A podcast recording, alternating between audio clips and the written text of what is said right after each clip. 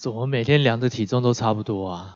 前面明明减的都很快啊！哎，我上次吃的比昨天还少哎，为什么都没瘦？嗨，欢迎来到健康城市，我是水虎，这里是讲用吃的就能变健康或是变瘦的频道，又或是讲讲跟财富内容有关的频道。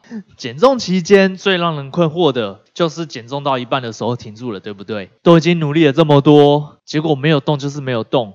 甚至你的数字还给我往上爬一下，造反呐！而且也非常多人在这个时候就卡关了，不是这个时候放弃，再不然就这个时候很恐怖的就开始复胖了。殊不知这个时候才是在关键，你只要突破了它，下一个减重的阶段就开始喽。同时，情志期也是你身体最需要补充的时期。对了，在开始之前呢，有一支十四分钟的影片。我会教会你如何透过生活上的一点小改变，让你开始变瘦变健康的。现在可以去资讯栏里面第一个链接看看还有没有名额哦。停滞期究竟是为什么会停住呢？因为身体的组成除了肌肉和脂肪之外，还有一个很特别的东西叫做结缔组织。如果你没有看过上一集的话，先建议你先去看一下哦。那结缔组织其实就是在你脂肪消减下来之后大量增生的时候了。也就是说呢，停住的原因就是因为你正在长的是结缔组织了。那它们也是有重量的啊。而且也是保持你不皮松肉垮的一个最大的秘密。那在我们停滞的期间里面呢，更需要注意做到的东西有三件事情。第一个，你的睡眠一定要足够。如果可以的话，你们尽量在十二点以前就要准时睡觉。身体在睡觉休息的时候呢，是会大量修复和产生很多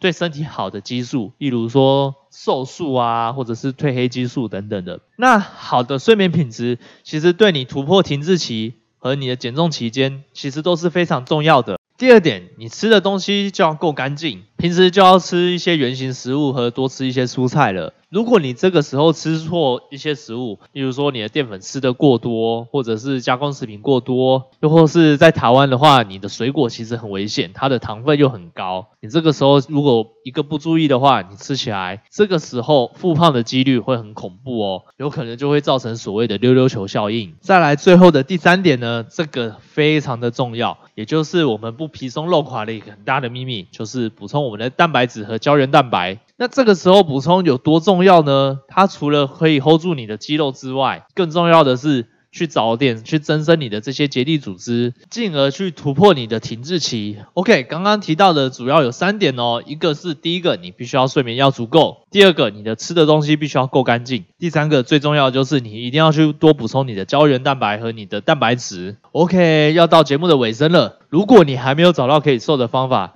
推荐你先去资讯栏里面第一个链接。我会跟你分享我是如何透过生活上的一点小改变开始变瘦的。那这个频道是讲用吃的就能变健康或是变瘦的频道，又或是讲讲跟财富内容有关的频道。如果你想开始学瘦子的脑袋，或是一些有钱人的脑袋的话，记得按赞、订阅、追踪、加分享。接下来的每周一至周五晚上八点，我会跟你分享内容。我们下个节目见喽，拜拜。